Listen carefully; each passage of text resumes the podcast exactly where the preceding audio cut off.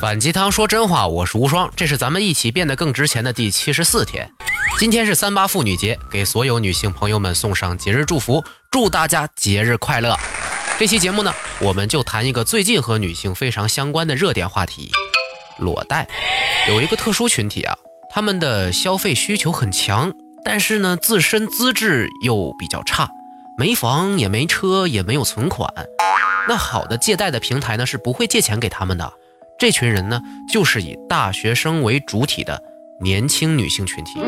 而在某些网络借贷平台上呢，又突然出现了这么一群人，他们呢也不需要你抵押房子或者抵押车子，呃，需要有什么稳定的工资收入证明，他们只需要这些年轻的女性啊，自己拿着身份证拍一张裸照或者一段裸体的视频，就可以做抵押物换取贷款了。这些人一般放款速度很快。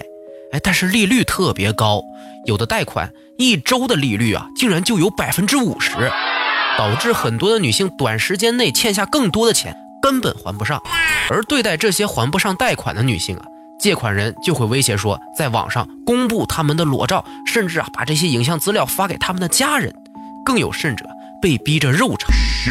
这事儿一经曝光啊，立刻就火了起来啊。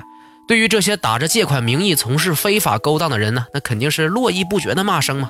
但是对于那些受害的女性啊，除了可怜以外啊，更多的是指责他们消费观念不健康啊，见识少啊，不懂得保护自己啊这些言论。今天这个特殊的日子呢，我肯定不能说女性的坏话了。我呢，要从产业链这个角度来分析一下这个现象是怎么产生的。任何一个商业模式啊，一定都是建立在某些人的需求之上才能做成的。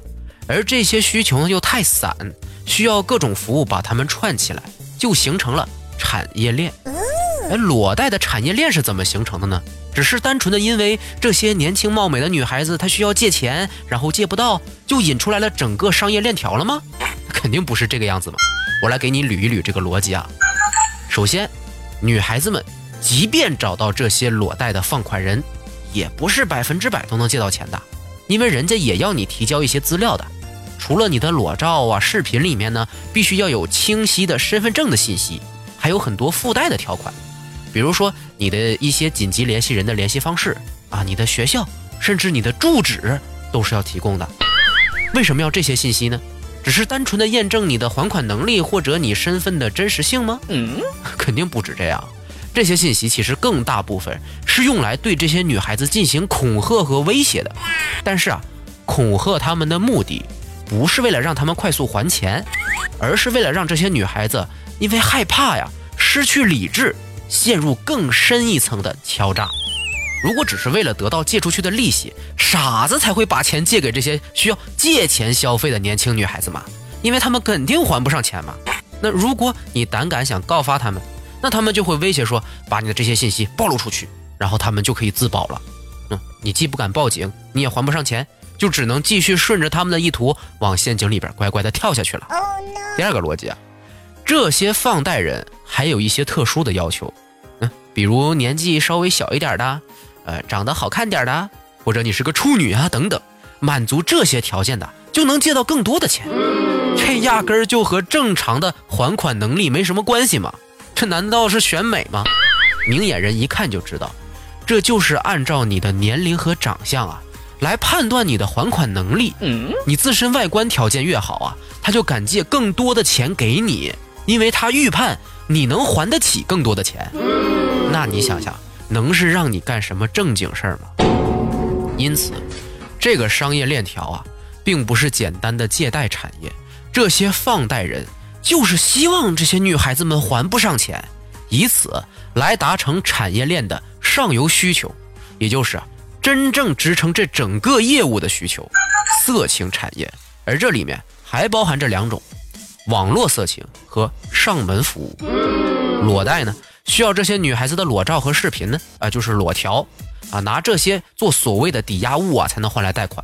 那可想而知，裸条。就是很多色情网站的资源嘛，有道理。而这些网站大多数是收费的，从而呢给这些资源的提供者更好的待遇，让他们持续的能够提供新的内容啊。所有做平台的内容都是一个路子啊，只不过是内容本身不同而已啊。这些人拿着这些色情资源啊，不仅可以在平台上分发内容来赚取广告费或者佣金啊，也可以自己做一些收费的资源服务，比如建个群呐，你要收费才能拿到我这些资源啊等等。在互联网这个边际成本几乎为零的渠道上，你分分钟可以把借出去的钱赚回来。当然，如果那些女孩子还把钱还上了，那就相当于你免费的呃拍摄了这样的一些资源，然后拿出去卖，零成本更好了。所以啊，如果女孩子的外观好看，或者她的视频啊、图片啊质量足够高，那就能换来更多的点击率和付费购买率，那你就能赚更多的钱。当然了，如果是更会玩的。可以把这些资源呢拿来做什么吸粉的噱头啊，从而实现更多的商品导流啊，做一些网赚项目啊，那就是另一个层次了。哎，总之这是网络色情业使用这些资源的主要用途。上门服务呢，那就是所谓的肉偿啦。有些放贷人呢，为了满足私欲，他直接自己享用了。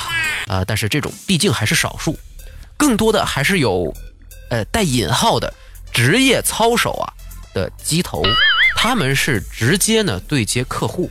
根据客户的需求呢，来寻找对应的女孩子来提供这样的服务的。一般这些客户都是官二代和富二代居多，当然还有那些一代们了。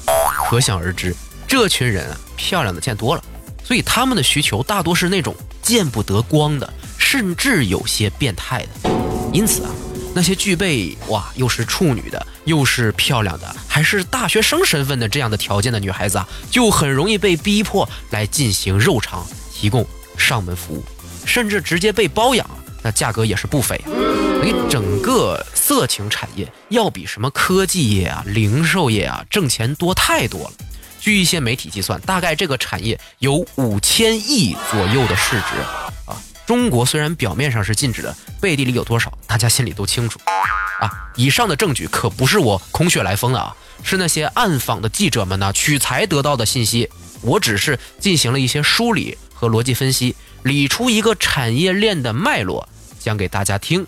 至于信不信呢，由你自己来判断。哎，这样一看啊，虽然裸贷本身是个意向。但是它背后是有一个巨大的色情产业的需求，才延伸出了这么一个新的路径。恰好通过崛起的互联网金融上了一次头条罢了。那即便出了新的法令来规范这些借贷平台呀，也是治标不治本。因为真正的乱象是出在背后的那个色情产业上边的。可是，色情产业能靠禁止的方式来对待他们吗？呃，结合我前两天讲到的反脆弱的原理来说，是不可能压制住这个产业的发展。嗯，就拿我本人所在的上海来说，我所住的地方隔两条街，那一条街就有很多从事这种色情服务的门店。那他们现在都依然好好的，没有什么事情，那更不要提那些根本看不见的灰色地带了。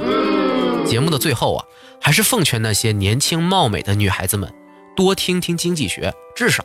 让自己不那么容易的吃亏和上当。没错，要是你实在看不进去书，那就来听我讲嘛，对吧？